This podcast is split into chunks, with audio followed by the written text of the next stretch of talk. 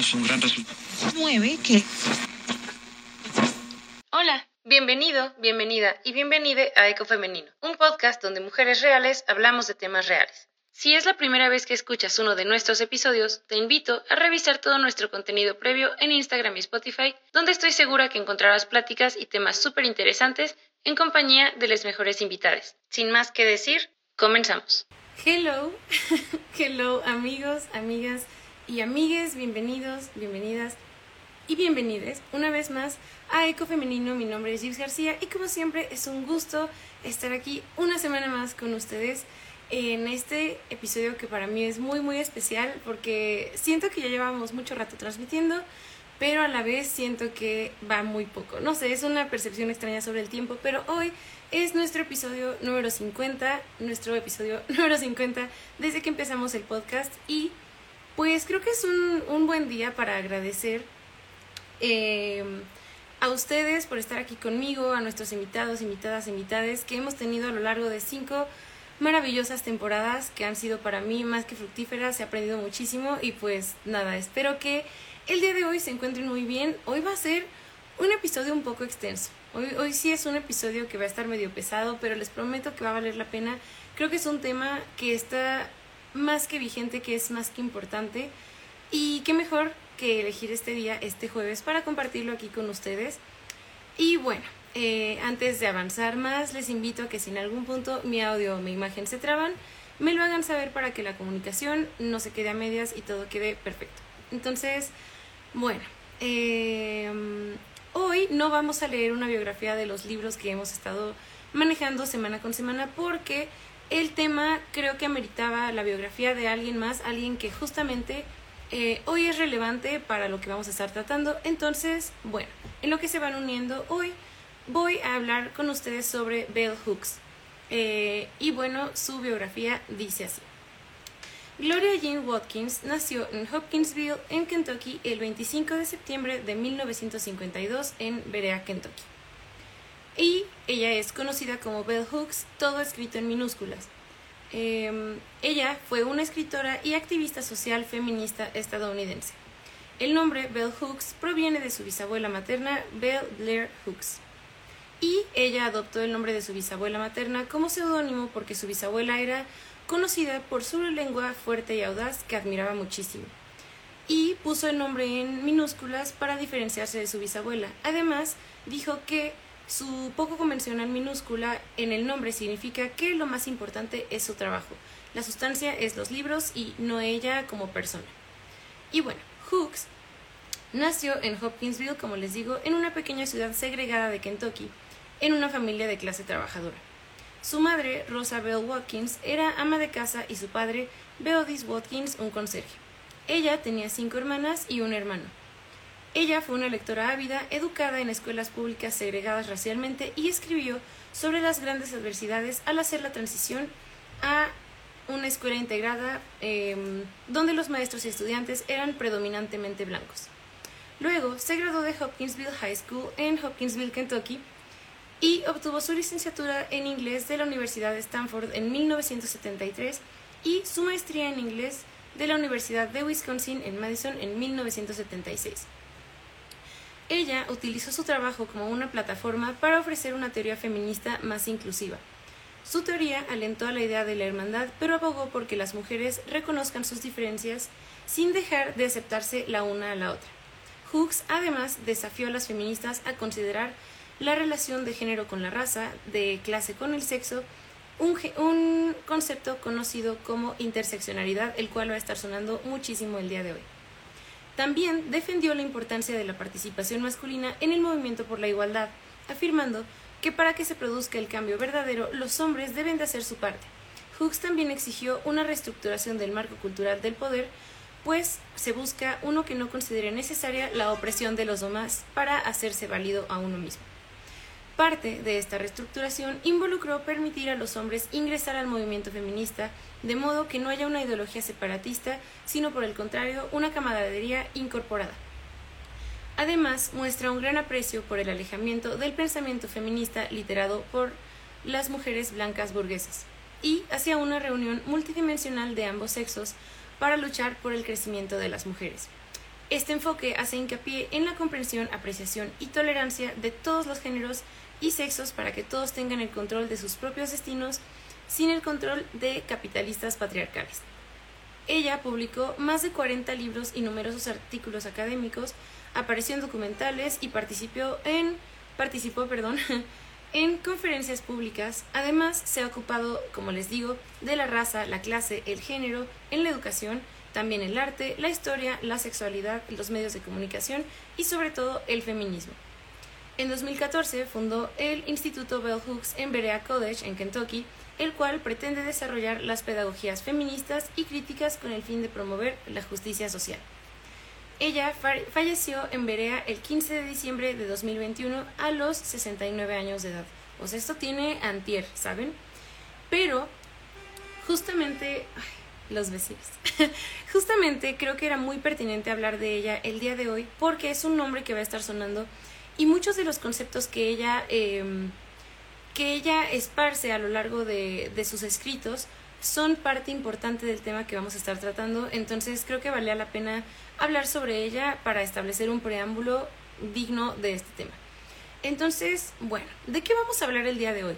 Primero que nada, hoy vamos a estar nada más tú y yo en este en vivo, entonces también te invito a que cualquier idea, comentario, duda que te venga como a la cabeza, lo dejes aquí en comentarios para que también yo pueda leer y pues tengamos un diálogo conjunto, porque si no, pues nomás voy a estar hablando yo sola, ¿verdad? Eh, y bueno, porque quiero empezar a decir por qué quería hablar de este tema el día de hoy. Para establecerlo, el 25 de julio, a partir de 1992, se conmemora el Día Internacional de la Mujer Afrolatina, Afrocaribeña y de la Diáspora. Es una fecha que tiene como motivo eh, y objetivo visibilizar a las mujeres afrodescendientes y promover políticas públicas que ayuden a mejorar su calidad de vida y a erradicar el racismo y la discriminación también se utiliza para conmemorar la reivindicación de los derechos y la dignidad de la mujer afrodescendiente. Y bueno, es en aras de este tema que justamente hoy vamos a hablar sobre afrofeminismo y racismo. Creo que es un tema, les digo, bastante, bastante extenso. Voy a intentar hacerlo, em, como siempre me tomé mucho el tiempo de investigar, de meterme a profundidad a hablarlo, para que también a ustedes les quede muy, muy claro. Em, pues de qué se trata todo este tema, ¿no? Creo que es algo bastante interesante y de lo que pocas veces se habla.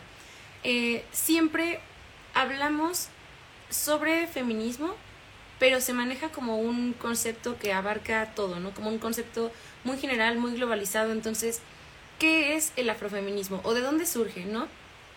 Hay que empezar diciendo que a la hora en que decimos que el feminismo representa todo, es muy difícil que esto verdaderamente, más allá de la palabra, represente todo lo que queremos abarcar, porque una de las falsas, eh, bueno, la falsa idea de igualdad es una de las causas que justamente ha llevado a la invisibilización de la mujer negra, que eh, aún es percibida hoy en día como alguien servil, ignorante y con escasa formación, cuando en realidad no era tan simple ni siquiera cuando el movimiento feminista empezó, y menos cuando fue como el inicio de, del feminismo negro, ¿no? Pero bueno, si bien es cierto justamente que las primeras feministas negras fueron ex esclavas y letradas, eso nunca, nunca, nunca fue un impedimento para que ellas dijeran qué era lo que quería para ellas mismas, ¿no? Entonces, el feminismo negro o afrofeminismo es una corriente de pensamiento dentro del feminismo que defiende que el sexismo, la opresión de clases y el racismo están estrechamente relacionados es decir, abogan por la interseccionalidad. La interseccionalidad, pensémosla como un cruce de muchas calles donde justamente en esta metáfora todas estas calles son estos conceptos que les digo. Además, esta autora maneja muchísimo por ser también una de las eh, principales exponentes del afrofeminismo. Entonces, bueno, las defensoras del feminismo negro argumentan que las mujeres negras están posicionadas dentro de una estructura de poder de una forma fundamentalmente distinta a las mujeres blancas. ¿Y por qué? De hecho, en los últimos años la distinción del feminismo negro ha dado luz a la etiqueta de feminismo blanco utilizada para crear, o más bien para criticar, a las feministas que no reconocen estos problemas de interseccionalidad. El afrofeminismo se popularizó en la década de los 60 como respuesta al movimiento por los derechos civiles, el cual excluía a las mujeres de los puestos de poder y el racismo percibido desde el movimiento feminista. Ahorita voy a andar en todo esto, sé que son muchos conceptos, tranquilos, no, no se, me, se me preocupen por esto. Entonces, durante la década de los 70 y los 80, las feministas negras formaron varios, formaron varios grupos desde donde abogaban el papel de las mujeres negras en el nacionalismo negro, la liberación gay y la segunda ola del feminismo. Ahora, ¿por qué es importante el término interseccionalidad? Bueno, como ya vimos, el feminismo negro o afrofeminismo se le conoce de ambas maneras, aboga porque justamente se visibilice todo este tema. Sin embargo, el feminismo blanco no aboga por ello porque no le interesa la interseccionalidad ya que no la necesita. ¿Y, por qué digo esto? Como les decía, bueno, hoy leímos la biografía de Bell Hooks y recientemente leí un libro de ella que se llama El feminismo es para todo el mundo, que es este. Está buenísimo, lo pueden buscar en internet, está gratis y de hecho incluso si adquieres la copia física, todas las páginas tienen como eh, esta marca donde dice libre para fotocopiar porque la idea de Bell Hooks era que este mensaje y esta idea llegara lo más más lejos posible porque como ella dijo, la idea no es venderse a ella misma, es vender las ideas que ella tenía. Entonces, bueno, aquí me voy a permitir leer eh, un cachito de un capítulo de este libro llamado Raza y Género, que creo que es muy importante para lo que vamos a estar hablando el día de hoy. Entonces, permítanme, voy a tomar agua porque me deshidrato un poquito. Ok, ahora sí, abriendo comillas, dice así. Nada cambió más el feminismo estadounidense que la exigencia de que las pensadoras feministas reconocieran la realidad de la raza y la existencia del racismo.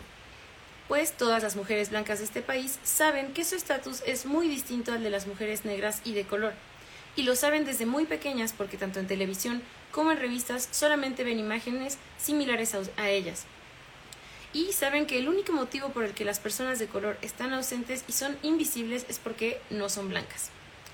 Todas las mujeres blancas de este país saben que su raza es una categoría privilegiada y por mucho que decidan reprimir o desmentir este hecho, no significa que lo desconozcan.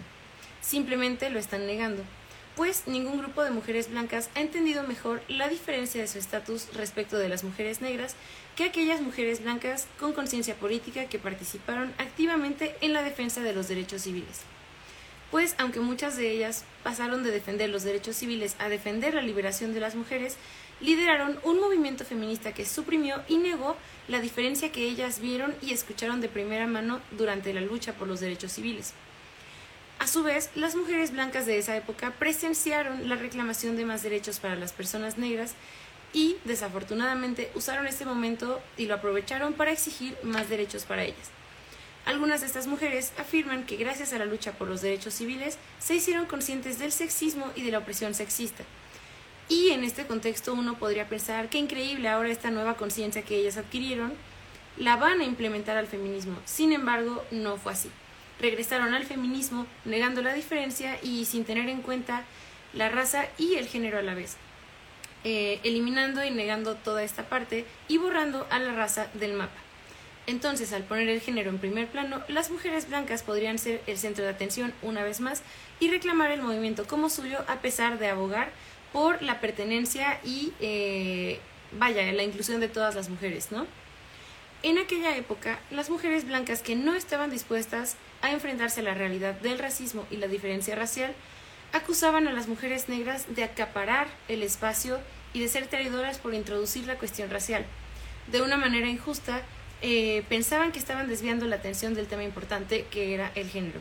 Y en realidad lo que se estaba demandando era que se afrontase el estatus de las mujeres de una forma realista y que esa mirada sirviera de base para crear una verdadera política feminista donde la intención no fuera ensombrecer la sororidad, sino por el contrario poner en marcha políticas públicas sabiendo que no puede haber una verdadera sororidad entre mujeres blancas y negras si no son capaces de despojarse de esta mirada supremacista.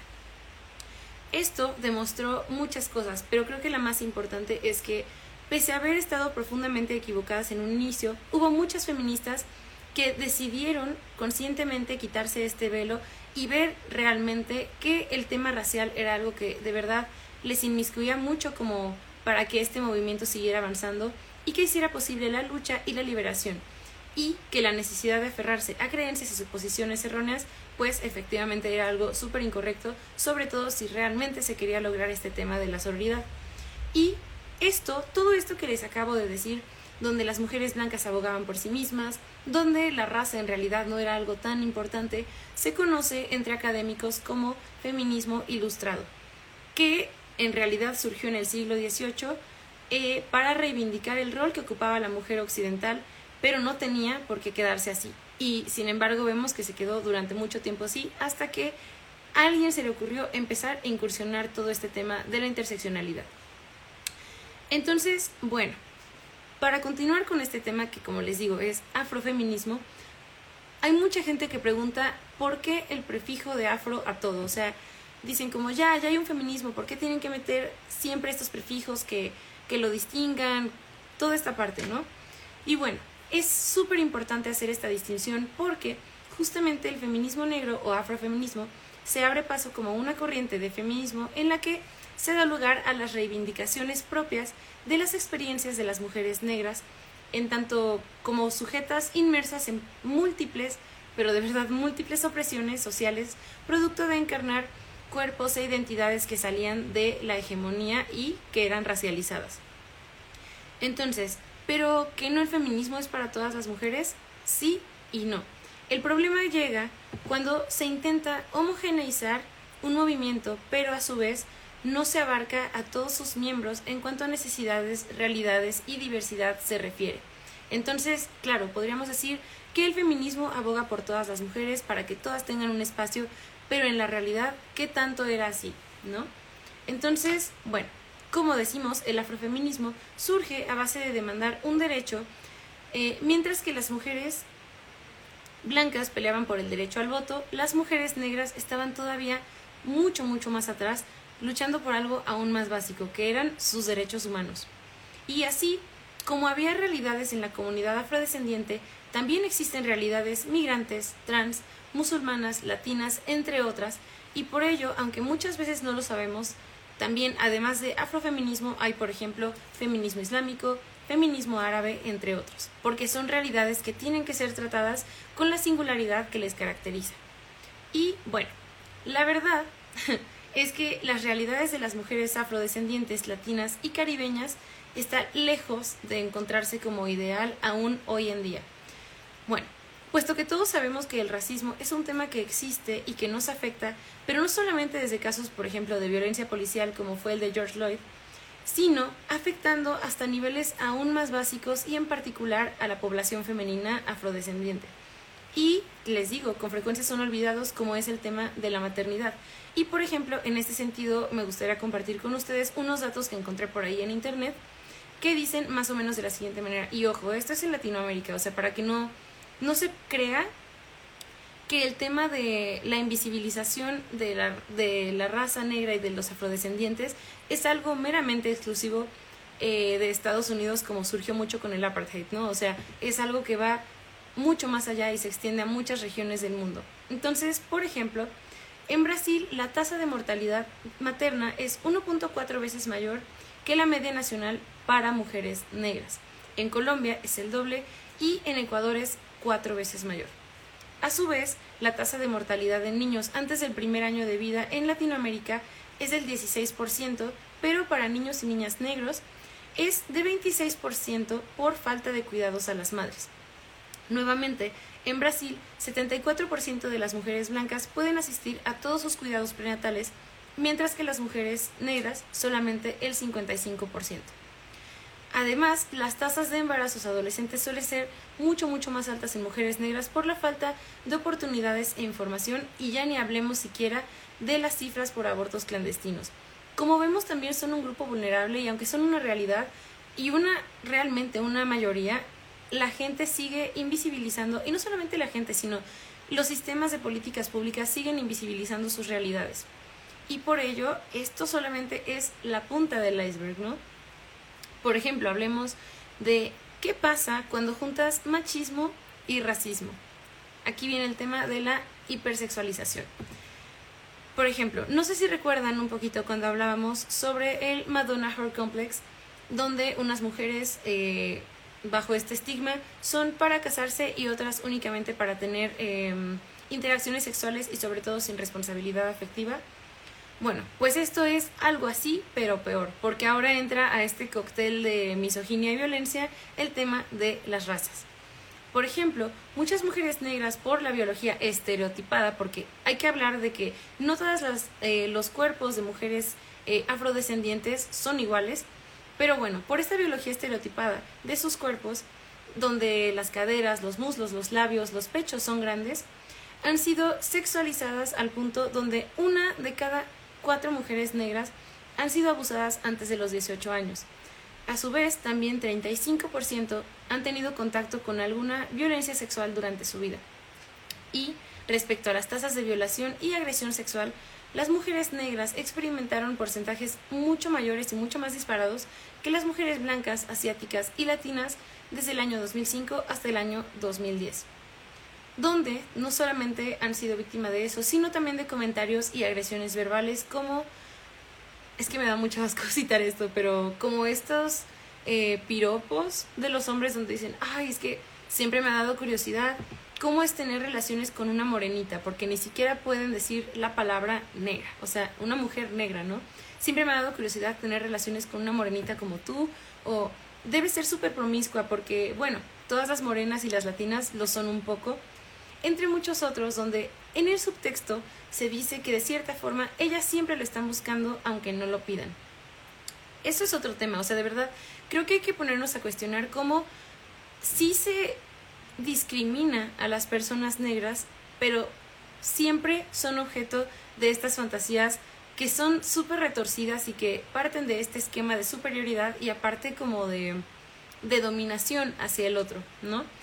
Eh, y bueno, eso por una parte. Ahora, por ejemplo, habremos sobre eh, apropiación cultural y blackfishing. Eh, se dice blackfishing porque es como este tema donde hablábamos del... Em, ay, perdón, se me fue la onda, como del gay baiting, creo que era algo así cuando hablábamos sobre cine, que es justamente esta falsa idea de que hay una inclusión, pero en realidad no lo hay. Y en el caso del blackfishing es la apropiación de elementos de la cultura y la raza negra. Entonces, por ejemplo, un, ejemplo muy muy claro sobre esto es Kim Kardashian, ¿no? Aquí ya saben que yo siempre traigo chismecito farandulero, entonces, bueno, por ejemplo, en el caso de ella, fue que al comenzar esta relación con Kanye West, que pues también es perteneciente a esta raza, adoptó esta onda de broncearse al extremo y este look y las trenzas y como modificar todavía más su cuerpo para asemejar estos atributos que, como les digo, sí son parte de la biología de esta raza, pero también es un tema que es muy estereotipado porque la diversidad de cuerpos existe independientemente del color de la piel. Entonces, bueno, ¿qué pasó aquí? O sea, yo voy a citar aquí a Bad Bunny porque él dice ahora que todo el mundo quiere ser latino. Claro que sí, pero no solamente es ser latino, ahora también es quiero pertenecer a esto. Y este caso creo que es clarísimo, es me voy a modificar yo, voy a modificar mi imagen y mi imagen pública para atraer a un público diferente, para que crean que yo soy partidaria y perteneciente de este movimiento cultural, ¿no? Pero les digo, o sea, todo el mundo quiere ser latino, todo el mundo quiere ser, tener este sabor y lo que sea, pero no quieren lo que implica porque ni siquiera saben lo que implican todo esto que estamos diciendo, o sea, la lucha, no solamente histórica, sino diaria, de la comunidad negra, es un hecho que pasa totalmente desapercibido para estas personas. Pero, bueno, eh, les digo, y, y este caso en Kim fue súper evidente porque en el momento en que dejó de tener una pareja negra, todo esto, todo este tema de la imagen se fue. Se fue porque justamente era una estrategia mercadológica para acercarse a ese mercado. Es decir, fue colgarse de todas esas cosas a conveniencia y esto es, creo yo, sumamente indignante porque se intenta mover el canon de belleza que es sabidamente racista desde la raíz, simplemente por vender cosas que ni siquiera, ni siquiera ayudan a, a la reivindicación de la realidad afrodescendiente. ¿Y por qué digo esto? ¿Por qué digo que justamente el canon de belleza es estructuralmente racista desde siempre? Bueno, es es de esta manera porque desde sus orígenes se ha constituido a partir del tema de la blanquitud. Todos los cánones de belleza que hasta ahora han existido son el canon de belleza europeo mantenido por 19 siglos y el canon de belleza norteamericano mantenido en los últimos dos. Y esto han reconocido de forma exclusiva como únicas eh, depositarias de la belleza a las mujeres blancas. Pero ahora, ¿basta con ser solamente blanca para ser considerada bella? No, porque para ser considerada bella debe ser una mujer eh, totalmente blanca y no solamente blanca en el aspecto de la tez y el cabello, sino de origen, porque en este contexto las mujeres negras, indígenas, asiáticas y árabes han estado invisibilizadas en el canon de belleza por su piel, su cabello y sus facciones que han sido convertidas en objeto de burla, discriminación, exclusión y también violencia. Y en México este tema, así como el racismo, no está exento de formar parte de la lista. O sea, hablemos de esto. ¿Alguna vez escucharon esta frase a alguien que les dijo, o a lo mejor alguna vez incluso lo pensaron, el tema de en México no hay racismo? Pues ahondemos un poquito en esta parte. ¿Por qué la gente dice que no? Bueno, en México sufrimos un término llamado, y lo pueden buscar, racismo silenciado o naturalizado. Es un racismo justamente ejecutado a través de bromas y expresiones cotidianas, supuestamente inofensivas y frecuentemente justificadas bajo el tema de la tradición de la cultura popular, ¿no? Lo que solamente fomenta la normalización y la legitimización simbólica de prácticas racistas concretas. ¿Cuántas veces no, no nos ha pasado? O no olvidemos, por ejemplo, eh, creo que fue a inicios de pandemia, cuando Bárbara de Regil está como coach, fitness, no sé qué sea, eh, estaba probando estos filtros de Instagram y dice, ay no, qué prieta, qué horrible. Cosas como esta son de lo que justamente estamos hablando aquí a través del racismo silenciado o naturalizado. ¿Por qué? Porque de nuevo genera esta idea errónea de que tener estos atributos es una cosa que, que está mal y que es motivo de repulsión y de rechazo, ¿no? Pero lo malo es que no es solamente a través de bromas, sino que, por ejemplo, hablemos de los medios de comunicación, que en este caso son como un escenario de imágenes colectivas desde los cuales las personas se reconocen y representan lo que tienen derecho a ser, a desear y a esperar, y que no solamente eso, sino que impactan en su autopercepción y su heteropercepción corporal eh, en términos de belleza, la cual también, híjole, por el tema de la religión, está ligada a una serie de emociones, pero no digamos tanto emociones, sino como sensaciones, como lo es la vergüenza, el dolor, el desprecio y sobre todo el derecho de ser normal y no ser insignificante. No sé si, eh, espero que alcancen a ver la, la importancia y el impacto real y profundo de estos términos, porque no son elegidos al azar, o sea, de verdad, son situaciones reales y no es solamente un no me gusta mi piel, hay gente que se odia por el color de su piel, por el color de su cabello, por la forma de su cabello. Entonces, bueno, justamente Cabe, cabe destacar que dichos términos de belleza en México suelen inclinarse hacia una mayor blanquitud, como les decía. Estamos rodeados de diferentes medios de comunicación y los contenidos de estos son uno de los espacios principales donde se producen y se masifican diferentes estereotipos que posteriormente se aprenden y se incorporan, se adoptan a, la imagen que uno tiene, influyendo en justamente cómo las personas se perciben a sí mismas y además se relacionan entre sí. Porque no es solamente la idea de no me gusta mi cuerpo, no me gusta mi imagen, sino también afecta a este tema de tú como niño ves que en la tele solamente hay personas blancas y te dicen que ser blanco es lo único que está bien y que es lo único que es bonito y que, lo, que es lo único que es bello. Entonces muchas personas y muchos niños crecen con esta idea errónea de que si no lo eres, entonces no está bien y por ello agreden y ofenden y maltratan a personas que pertenecen a esta condición que ha sido connotada como negativa a lo largo de muchísimo, muchísimo tiempo. Y justamente en México usualmente se habla de dos tipos generales de discriminación. Por una parte está la discriminación étnica y por otra la discriminación afromexicana mientras la discriminación étnica de desigualdad y diferencia ya tiene una larga y documentada historia, desde la época de la colonización hasta la actualidad, la segunda sigue siendo eh, oculta, disfrazada, invisibilizada y se debe justamente a la invisibilización de la existencia de afromexicanos. Esta es una parte bien importante. Ambas formas de discriminación están relacionadas eh, con dos momentos focales en la construcción histórica de la nación mexicana, el periodo colonial y el proyecto nacionalista postrevolucionario denominado mestizaje. Y esta es una cosa bien importante, o sea, ¿cuántas veces no hemos escuchado la frase mejorar la raza? Y este tema tiene desde la conquista. Este, tiene, este tema tiene desde entonces y hace referencia a que, ¿por qué te vas a quedar con alguien indígena, como decimos, esta discriminación étnica? Pero no solamente eso, sino recordemos que también a la hora de, de la conquista española trajeron esclavos negros, ¿no? Y entonces, ¿qué pasaba con, con estas mezclas que se empezaron a dar? Era, no, no, no, no, no, mejor quédate con los españoles porque eso es mejorar la raza, porque van a ser más blancos.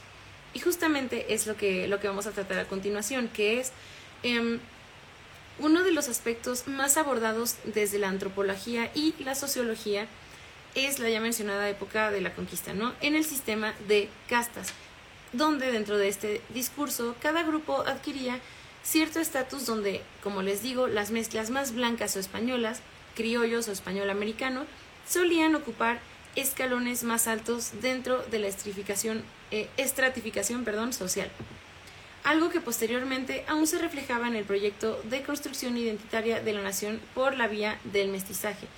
Y según esta premisa del mestizaje, eh, por su lado, la, eh, dentro de la población mexicana no existe una diferencia racial, sino cultural, porque el mestizaje proponía un proyecto nacional de una sola raza mestiza, cósmica o de bronce, en oposición a la categoría de indígena.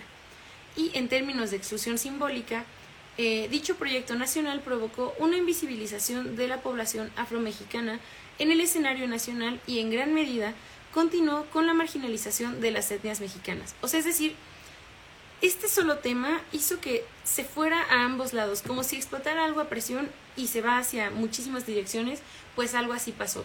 Y entonces, ¿qué pasa? O sea, lo blanco es asociado con la élite simbólica, la cual eh, lleva a la negación de lo que uno es, les digo, se nos ha enseñado durante mucho tiempo que ser moreno no está tan chido como si pudiera ser blanco, eh, que entre más güero, entre más ojos claros, mejor. Y justamente les digo, llega a la negación de lo que uno es. Por ejemplo, gente que se le enseñó que tener el cabello chino, muy, muy chino, es algo malo. Yo recuerdo amigas en secundaria que de verdad tenían un cabello precioso, rizado. Y todo el tiempo, desde que eran niñas, crecieron con esta idea de que, más bien, les hicieron creer que era algo incorrecto, que era algo que era feo, y entonces diario se lo planchaban y lo maltrataban, pero era por esta parte de negar esto, porque pues si ya me están diciendo que no es bonito, que no es algo que esté bien, ¿por qué lo voy a tener, no? O también esta gente que deja de comer para dejar de tener un cuerpo prominente o evita tomar el sol para no estar prieto. O sea, son estas cuestiones las que demuestran que en México sí se vive un racismo interiorizado e invisibilizado. Ahora, hablábamos del término afromexicanos, y es decir, ¿sabían que existen comunidades de gente afromexicana? Porque muchos no. Porque justamente el racismo y la discriminación son tal que se les orilla a recluirse y relacionarse meramente con sus pares. ¿Y a qué se refiere con esto de con sus pares? Porque es decir, todos dentro de esta sociedad mexicana deberíamos ser pares al menos independientemente de, los colores de piel, ¿no? Y bueno, también está este tema donde los contenidos televisivos, donde el común de la población o gente afromexicana e indígena, si es que llegan a la gran pantalla, se asignan a papeles bajísimos, pequeños, eh, de connotaciones negativas y súper insignificantes, mientras que siempre los protagónicos surgen con características evidentemente contrarias, como es el cabello rubio, la piel blanca, los ojos claros y entre más, entre más blanco, mejor, ¿no? Y como les digo, también, eh, como, como decíamos, este tema de la imagen eh, de la mujer hegemónica europea, entonces también se buscan narices respingadas, finitas, no anchas, rasgos afilados, mentón prominente, todas estas cosas que, como les digo, se han percibido como cosas opuestas, ¿no? Y bueno, también esto, a través de un análisis de anuncios y campañas publicitarias, se concluiría que las mujeres negras, independientemente de su clase social, no hacen ni supermercado, no se cuidan el cabello, no compran ropa, no compran coches, no, no tienen como, no sé, leche lala, em, no reciben regalos del Día de la Madre, etc. Y esto no solamente es algo que pienso yo, sino es algo que decía Ine López dos Santos, quien es doctora en historia e investigadora de la esclavitud. Y es que es cierto, ¿cuántas imágenes vemos de miles de comerciales, pero en realidad, ¿cuántas de las personas que vemos dentro de ellos tienen las características que decimos de la comunidad negra? ¿Cuántos de ellos son afrodescendientes? Aun cuando se dice tenemos diversidad, siguen respondiendo a la hegemonía de la belleza y de los cánones que ahora están vigentes, ¿no? Y bueno, también eh, como parte de las luchas ganadas en su feminismo, las mujeres negras ahora han ocupado cargos políticos, por ejemplo, en el gobierno de Brasil desde el año 2000 y a través de una serie de políticas públicas impulsadas por ellas, se hizo posible que un mayor número de mujeres y hombres negros asistieran a las universidades. Además, se logró un proceso de reafirmación de la estética negra porque esto es algo impresionante y es algo que se disparó muchísimo, muchísimo en pandemia, que fue que las colectivas eh, afrofeministas enseñaron formas de cuidar el cabello rizado y ondulado, lo que representa de verdad un acto político en la medida que redefine las identidades y también las autoestimas. No tienen idea, de verdad, no sé si han visto, creo que esta serie se llama Calling in Black and White, corríjanme en comentarios, pero bueno, es sobre eh, este jugador de la NFL y justamente es como un retrato autobiográfico donde te dice que por ejemplo, estas trenzas que son muy, muy em, asociadas con, con, la comunidad negra llamadas gridlocks, o las trenzas que iban cosidas aquí, durante mucho tiempo las personas blancas pensaban que eran sinónimo de delincuencia. Algo que es cultural y algo que es representativo de su cultura era asociado con temas de delinquir, era como mal visto porque la gente blanca no era así. Y entonces, ¿qué pasaba? O sea, eh, en esta serie pasa algo como relativamente, pues, humorístico que es este niño quiere tener esas trenzas porque le encanta cómo se ve, porque lo ha visto en jugadores de la NBA, porque lo ha visto en jugadores de muchas partes y todos lo traen y es como la moda, ¿no? Entonces, como no existe dentro de su universo inmediato un lugar donde puede ir a cuidar su cabello, que además, no sé si lo sabían, pero el cabello negro es muy, muy seco, entonces se troza extremadamente rápido. Por eso es que muchas de las mujeres negras tienden a utilizar eh, pelucas porque su cabello se cae y por eso lo trenzan a su cabello. Y en el caso de los hombres también, a la hora de hacerse estas trencitas, tienen que tener muchísimo cuidado porque como se jala, también el cuero cabelludo se quema. Y entonces, justamente, esto es lo que pasa. O sea, el cuidado del cabello de esta gente requiere de, de verdad, medidas súper, súper específicas y muchos lo desconocemos, de verdad. Pues como no es nuestra realidad, no nos involucramos. Y entonces hay una frase que me encanta que dice que cuando eres mujer no hay nada que no sea político. Todo lo es, todo es político, todo tiene que ver con tu lugar en sociedad, con los roles que vas a, tener, con todo eso.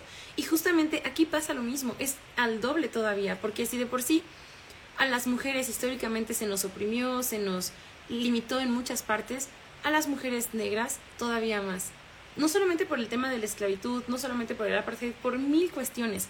Y parte de esto era el negarles acceso a poder cuidar de sí mismas como era debido, ¿no?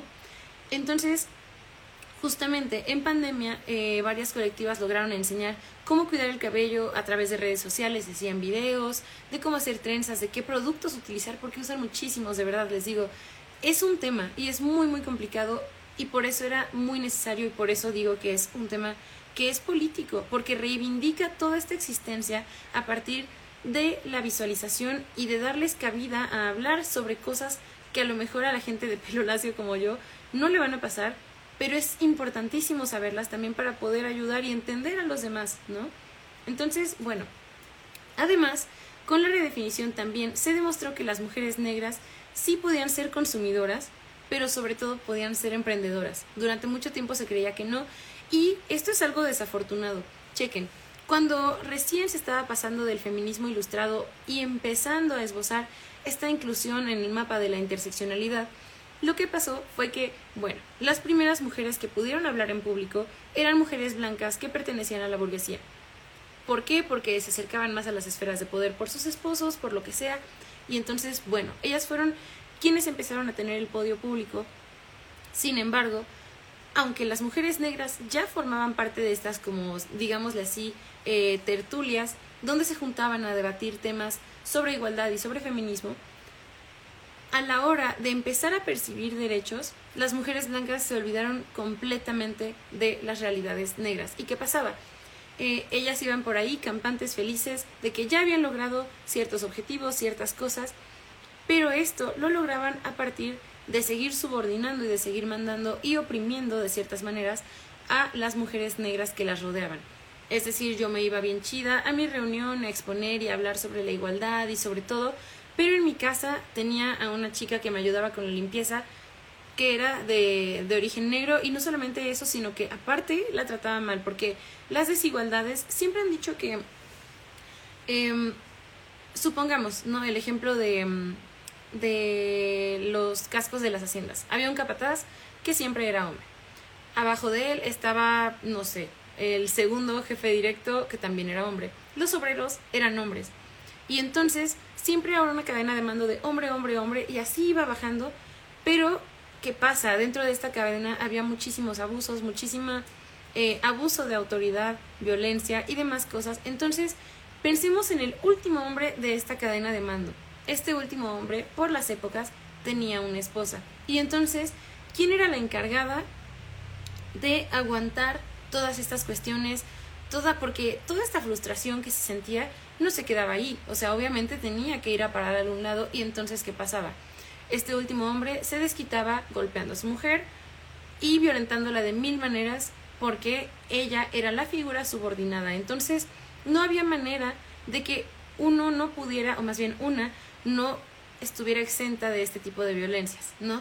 Y fue exactamente lo mismo. O sea, ahora yo como mujer ya puedo tener cabida en la vida social, en la vida política, en la vida electoral, como con el caso de las sufragistas, pero sigo oprimiendo y sigo subordinando a otras mujeres que también deberían formar parte de esta realidad, ¿no? Entonces, bueno, ahora también se demuestra que las mujeres pueden ser emprendedoras y ya tienen esta postura de paridad donde ya no tienen que ser subordinadas de alguien más para poder ser tomadas en cuenta en el panorama general, ¿no? Eh, a su vez, ay, permítanme, ya me di un poquito de sed. ok, eh, a su vez, como les digo, Iné López dos Santos también dijo que hay costumbres del Brasil colonial que todavía dicen muchísimo sobre la condición femenina de aquel país y en general yo creo que de Latinoamérica ahorita que lo escuchen. Chequen esto. Entre ellas está, por ejemplo, la frase mujer blanca para casarse, mulata para fornicar y negra para trabajar. Que podemos hilar con lo dicho anteriormente sobre el Madonna Horror Complex, pero ahora con un tema racial y de superioridad y pues por esto el dicho es sumamente violento y expresa primero machismo y racismo al mismo tiempo por dos razones principales. Primero, porque muestra a las mujeres como si ellas no tuvieran ningún tipo de elección sobre su vida o como si determinaran las acciones en función de los demás. Eh, y en segundo lugar, porque hace una división entre mujeres como si la raza determinara los derechos de los que son sujetos y de los que no. La discriminación contra las mujeres también está ligada a la pigmentación de rasgos fenotípicos, es decir, el colorismo. Eso significa, como expone este dicho en Brasil, colonial, que cuanto más oscura es la piel de la mujer negra, mayores son las probabilidades de discriminación. Esto es algo que de verdad es para mí muy muy fuerte, porque les digo, si de por sí el Madonna Horror Complex es, ah, esta niña está bien para una relación, pero esta no, ahora sumemos este tema racial, donde por algo que no puedes controlar, la gente decide cómo te va a tratar, si te va a tratar bien o no, si puede abusar de ti o no, y no solamente de una manera emocional, sino también física, sexual, psicológica, económica y de muchas otras maneras. Entonces, imaginen también, si de por sí las mujeres hasta la fecha seguimos ganando muchísimo menos dinero que los hombres, las mujeres negras ni se diga. Es parte de una realidad que desafortunadamente, al seguir siendo invisibilizada, no se afronta y por ende no se resuelve, ¿no?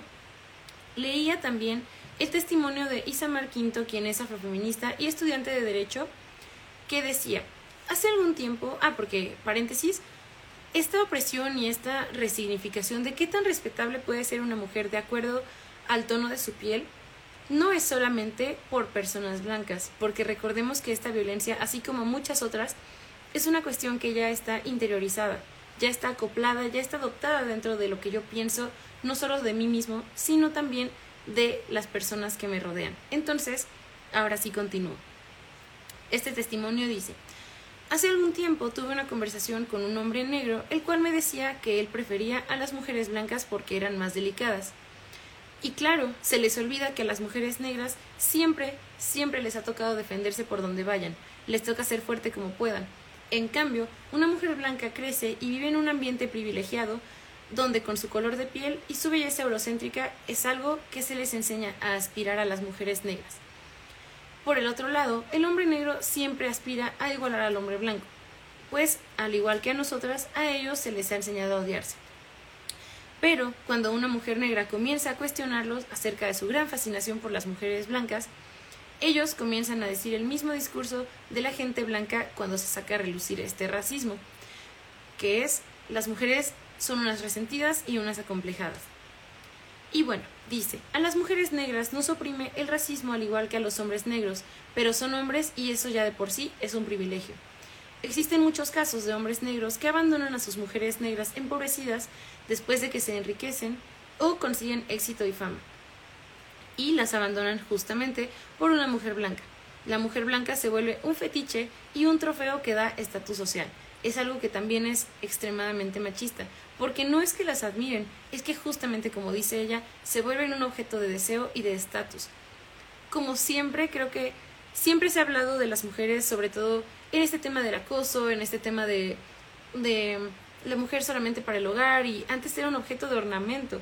Ahora no es solamente eso, no es solamente el, la idea de que estés tú bonita en tu casita adornando y que digan qué bonita la esposa de fulanito. No, ahora es el tema del estatus. ¿Cómo un tono de piel, y no solamente propio, sino ajeno, nos vuelve, bueno, vuelve a las mujeres negras o no, un objeto de deseo, de estatus y de añoranza sobre la superioridad, ¿no? Sin embargo, la misma ENAE, como les decía, dijo también que es crucial también señalar el protagonismo de las mujeres negras en los movimientos más radicales en la lucha contra la esclavitud, pues las fugas eran la forma más frecuente de resistencia de los esclavos y eran a menudo llevadas a cabo por mujeres. Además, en estos espacios de resistencia surgió la samba y, por ejemplo, también algunos platillos representativos de Brasil. En resumen, fueron las mujeres negras quienes resignificaron sus identidades más allá de lo que la sociedad les imponía como autoconcepto, este papel de víctimas, de subordinados, de, de cosas inferiores, toda esta parte. Y en reacción a lo presentado por Inae López dos Santos, eh, la doctora e historiadora Carmen Leticia Díaz, mexicana, eh, licenciada en Relaciones Internacionales, especialista en género y derechos humanos, aseguró que esta realidad también podría aplicarse en el contexto mexicano, pues hay mujeres indígenas y afromexicanas que no terminan por encontrar su lugar en el feminismo como lo conocemos. Aclaró que justamente eh, la intención de las mujeres feministas negras no es romper con los otros movimientos existentes, sino tensionarlos hasta poder expandirlos lo más posible para que la preocupación de todos y todas quepan dentro de ellos. Muchas gracias. eh, ok, también ella dijo que el afrofeminismo sí cambia la forma de cómo se cuentan las cosas y las realidades en Brasil. Entonces, esta doctora, Carmen, dice cómo se contaría la historia de México desde esa misma perspectiva. Imaginen, solo imaginen si en lugar de habernos negado la existencia de las personas afromexicanas y también la la negación y la invisibilización de, de las realidades indígenas, si se hubiera permitido toda esta parte y pudieran eh, pertenecer al colectivo general, imaginen cómo hubiera cambiado la realidad hasta nuestros días, ¿no? es, es, una cosa muy importante. Lo hablábamos una vez que estábamos con, eh, con Luz Valdés, quien es eh, gestora cultural y tal. Nos decía que justamente ella es odontóloga y nos decía que para las comunidades indígenas, y esto yo creo que lo sabemos todos, es muy difícil acceder a recursos de salud y a centros porque están a horas de su casa, porque no tienen un transporte fácil, porque no hay vías de, de fácil o rápido acceso donde de verdad el poder atenderse una muela, un diente, lo que sea, es algo complicadísimo. Y esto es un tema que parte de la centralización, pero también tiene que ver con la raza. O sea, es parte de alejar a quienes no queremos que formen parte de esta identidad mexicana. Pero eso sí, por ejemplo, eh, ¿qué pasó con eh, esta corredora tarahumara Lorena? Eso sí, cuando tienen un éxito, todo México lo celebra, y grande México, y qué increíble, que a pesar de ser indígena, como si fuera algo negativo o un obstáculo, eh, logró poner en alto el nombre del país. Como para esas cosas sí decimos qué padre, pero cuando vemos la invisibilización y las violencias sistémicas que sufren, nos quedamos callados y decimos, ¿quién sabe? La, la población indígena y afromexicana, ¿quién sabe dónde está? No existe, no forma parte de nuestra realidad, ¿no? Y justamente también les digo, muchas, eh, muchas de las mujeres afros e indígenas todavía no tienen acceso a herramientas para enfrentar la violencia que muchas veces se perpetúa por sus propios familiares.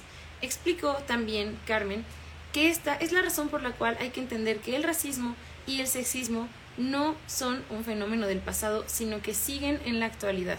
Como les digo, yo creo que todos pues nos quedamos súper impactados por este caso de violencia policíaca que no se daba desde hacía muchísimo, al menos como tan notorio en Estados Unidos que fue el caso de George Lloyd, pero, o sea, la violencia a las mujeres y sobre todo mujeres negras es una realidad y es solamente y es tristísimo que no solo es una realidad, como les digo, por parte de gente blanca. ¿Cuánta gente no hay? Y esto me recuerda mucho. Tenía una amiga que era morena, que era de Oaxaca y y justamente siempre estaba esta idea tonta y errónea de que si eres morena no puedes usar el color rosa porque te hace ver más morena. Como si eso fuera algo malo y como si eso fuera algo cierto. O sea, también... Y si fuera cierto, ¿cuál sería el problema? ¿Qué tendría de malo?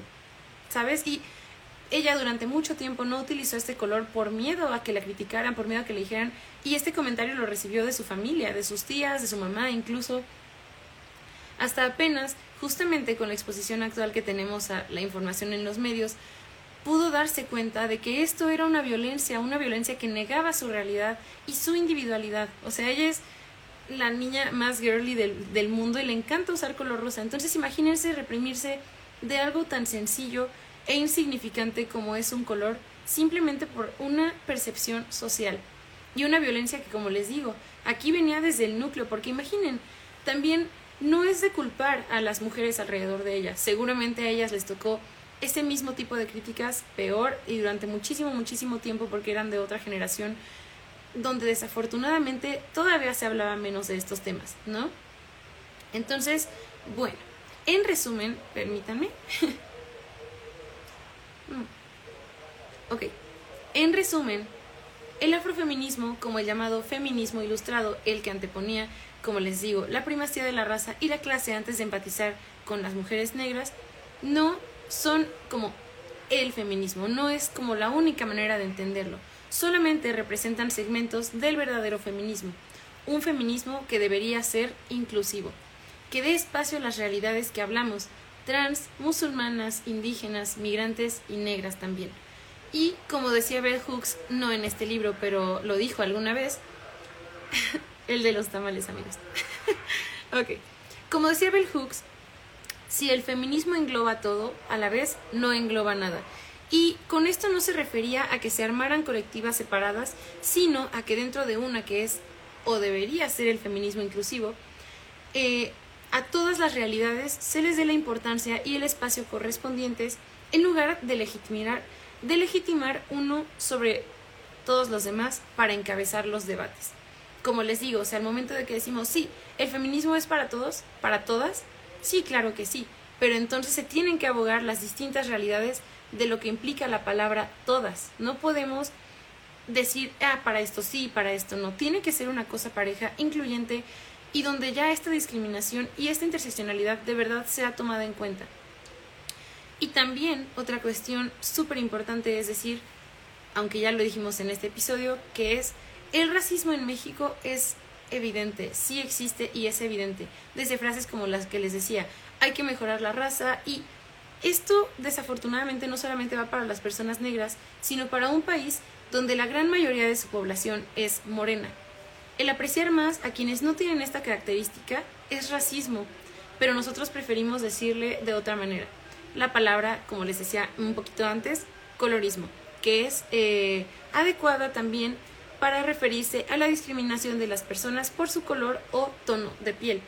Anteriormente la palabra colorismo significaba en la RAE la tendencia de algunos artistas a dar la preferencia al color sobre el dibujo.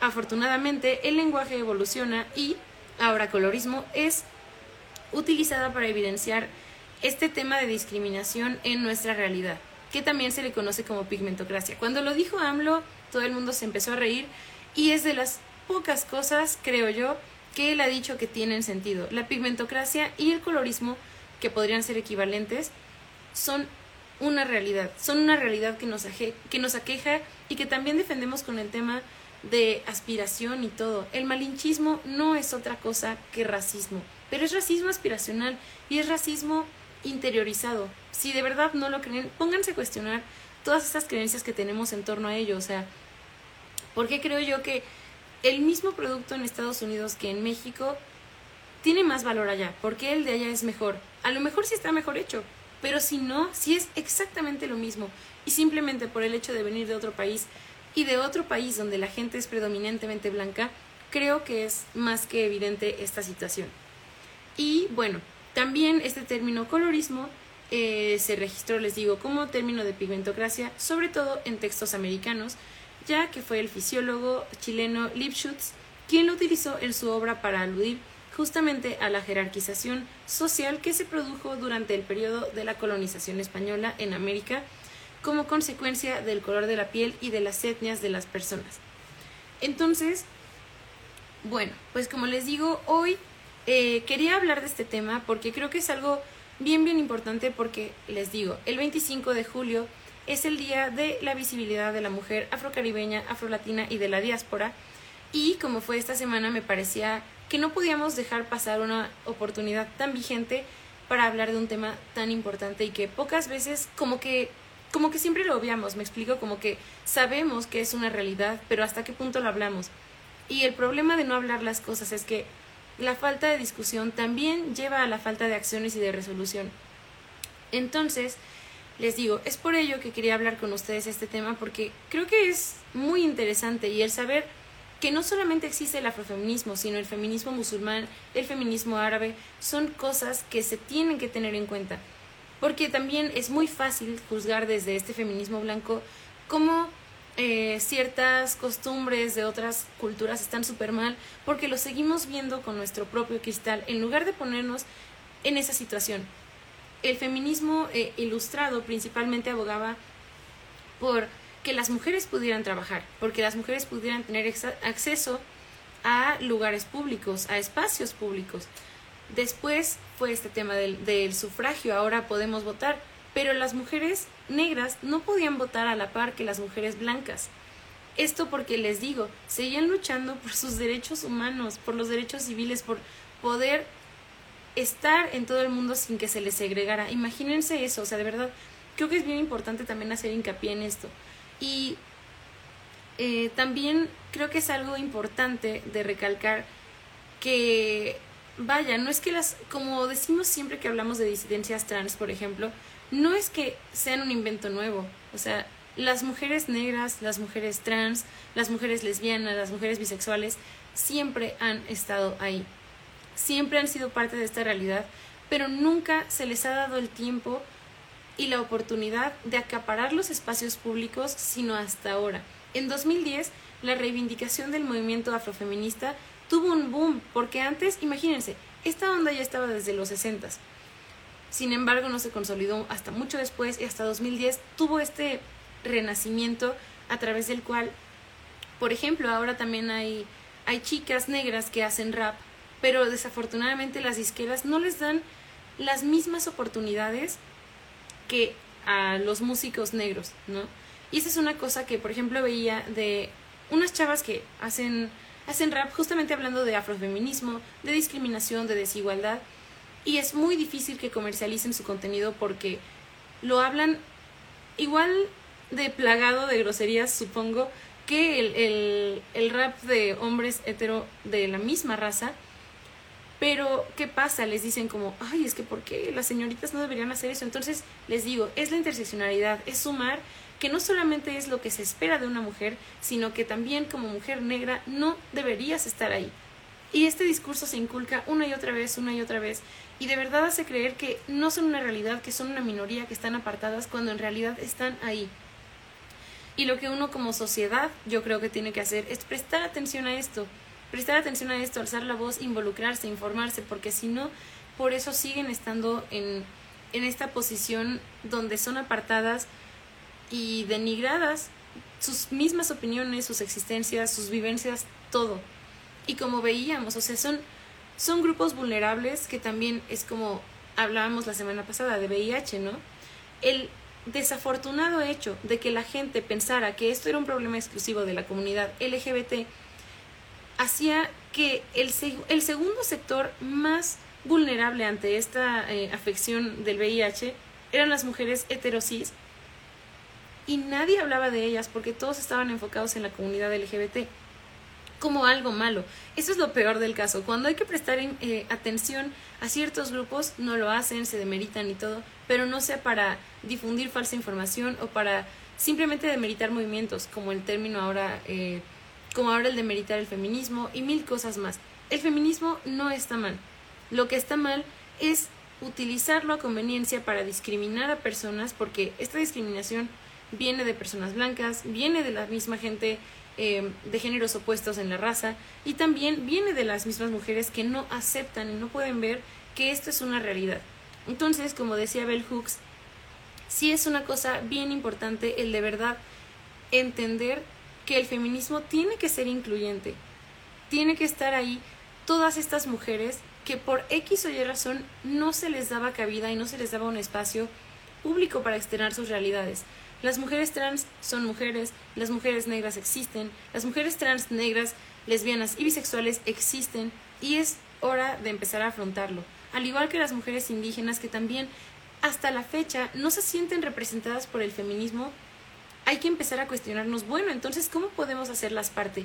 No por el afán de decir, no, es que el feminismo, te, o sea, yo te voy a obligar a que estés, no, claro que no, es poder sentirte que perteneces, poder saber que tienes una red que te respalda y una red que vas a que vas a poder sentirte respaldada en todo lo que digas, que no estás sola, que tus vivencias no solamente son tuyas, que hay más gente ahí con la que vas a poder hablar de esto y que aunque no hayan vivido tu misma situación, te van a entender y sobre todo te van a dar el espacio para que hables de estas cosas.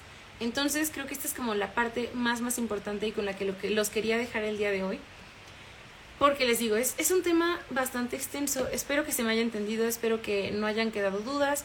Esto fue como una muy, muy breve eh, introducción a este tema porque vaya, si lo deconstruimos todavía más, la lista sigue y sigue, podríamos hablar de exponentes sobre el afrofeminismo, de las obras más importantes, de verdad. Este librito, este, este pequeño librito, El feminismo es para todo el mundo, es una cosa increíble, porque como les decía en la biografía de Bell Hooks, ella también aboga por el hecho de que al movimiento feminista pueden pertenecer hombres. Pero, ojo, aquí no es como estos hombres que quieren tumbar al movimiento y que dicen, ay, es que ¿dónde estaban las feministas cuando esto pasó? A ver, como les digo y siempre he dicho, las feministas han dicho y reconocen que el patriarcado es una cosa que afecta tanto a hombres como a mujeres, tanto, eh, tanto trans como cis, tanto hetero como no. Entonces, nosotras estamos conscientes sobre eso, pero no se trata de que personas que nada más quieren venir a demeritar el movimiento se acerquen, se trata de que de verdad se involucren, de que de verdad tengan una conciencia crítica y un análisis para darse cuenta de cómo el patriarcado y el machismo han afectado a su vida, a la percepción de la misma y también puedan empezar a romper con esto, a romper este patrón para poder ayudar a mejorar las realidades. Entonces, pues sí, chicos, chicos, chicas, chiques, eso es lo que quería hablar con ustedes el día de hoy. Y pues les digo, creo que me fui muy rápido. Este, intenté hacer la información lo más sencilla y clara posible. Em, para, pues, para que la pudieran entender. No sé si a lo mejor, esperando que si a lo mejor tenían conocimiento de este tema les haya ahondado un poquito más y que si no, pues les haya presentado una ventana para investigar más al respecto. Eh, espero que les haya gustado este episodio, el contenido que de verdad, de verdad me tomó mucho tiempo en, recopilar para hacerlo de ilustrable eh, y contemporáneo para ustedes, ¿no?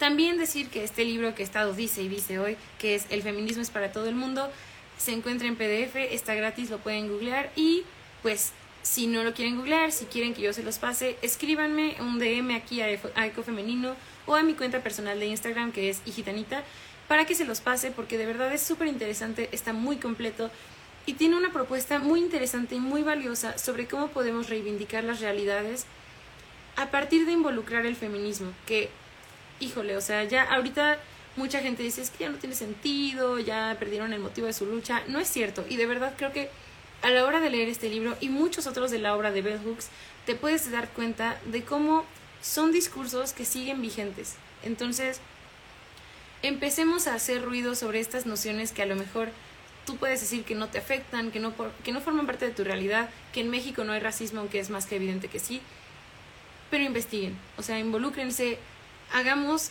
el cambio, o sea, no esperemos a como que como a esta amiga que les contaba porque ella tuvo que esperarse 16 años de su vida para poder usar color rosa sin que se le estuviera muele y muele y moleste y moleste, con que la hacía ver más morena como si fuera algo malo. ¿Por qué esperarnos 16 años? ¿Por qué no ahora? ¿Por qué no ahora que, que tengamos niños, que, nos rodeemos de ellos, escuchemos que algo les acompleja en este sentido, tengamos las herramientas para decirles, oye, esto no está mal, esto no está mal, contrario a lo que te hicieron creer. Entonces, para eso sirve informarse, no solamente para mejorar eh, o ilustrarse uno y cultivarse y decir, wow, yo sé muchísimo, sino para ayudar a mejorar las realidades. Eh, entonces, pues sí, chicos. Eso fue todo por el día de hoy. Gracias por estar en este episodio número 50 de Eco Femenino. Me la pasé muy bien. Estos son temas que me apasionan muchísimo, de verdad. Y creo que también eh, me sirvió mucho de para darme cuenta de algo. Creo que muchas veces también se dice como que si no perteneces a algo, no puedes hablar al respecto. Es algo que, que he pensado mucho últimamente. Y por un momento yo pensé, es que ¿quién soy yo para hablar sobre afrofeminismo? O sea, ¿por qué, ¿por qué yo tengo que hablar sobre eso? Y pues me di cuenta de que en realidad todo tratado con respeto y no intentando apropiártelo, es la clave para poder hablarlo, poder hablarlo con respeto y con la intención de divulgarlo y de hacer de más conocimiento a las personas esta parte, ¿no? Entonces, me sirvió mucho también para mí este ejercicio de poder acercarme con ustedes, de hablar de este tema que, eh, pues creo que es muy importante, de verdad no puedo hacer énfasis suficiente en esto, em, pero vaya, espero que se haya entendido la importancia del mismo y pues nada, espero que este y muchos de los otros temas que hemos tocado a lo largo de un año. Pues sí, bueno, un año en dos episodios ya será el año completo si lo quieren ver en medida de episodios. Pero vaya, espero que todos los temas que hemos tratado hasta ahora les hayan servido, que de verdad hayan trastocado su realidad, su percepción de la misma. Y pues espero que esto siga mucho tiempo más. 50 episodios que se me han pasado muy rápido y a la vez muy lento. Hoy estaba muy nerviosa, no sé por qué. Tenía mucho, mucho tiempo que no me daban nervios así, pero vaya, creo que espero que sea transmitido así, bien, completo, entendible, conciso. Eh, y pues nada, pues espero que la hayan pasado muy bien, espero que hoy tengan una súper buena noche de jueves, que se diviertan mucho, que este fin la pasen increíble. Y pues nada, nos vemos en la siguiente semana en otro episodio más de Eco Femenino. Gracias nuevamente por estar aquí, por haber estado en estas cinco temporadas creo que la hemos pasado muy bien, o por lo menos yo. eh, ponen, igual es súper importante ocupar el privilegio para llevar a los lugares que otros no pueden y ceder espacios para que las personas más discriminadas puedan hablar con su voz propia. Exactamente, exactamente. Y creo que también eh, hay que incentivar a que ellos mismos, ellas mismas, puedan hablar de sus propias realidades. Es decir, que no se sientan intimidados por el entorno, porque creo que mucho tiempo pasa eso. O sea, en lugar de sentirse libres, el entorno les ataca para no poder externar toda esta parte. Entonces, creo que sí es, es muy importante toda esta parte. Y pues sí, Eh, de nuevo, gracias por estar. Les mando un abrazote, un beso y nos vemos la siguiente semana en otro jueves de Eco Femenino. Nos vemos. Bye. Gracias por escucharnos un episodio más de Eco Femenino. Te recuerdo que además de estar aquí, Eco Femenino se transmite todos los jueves a las 8 pm a través de nuestra cuenta de Instagram Eco Femenino. No olvides seguirnos en nuestras redes sociales y nos escuchamos en el siguiente episodio.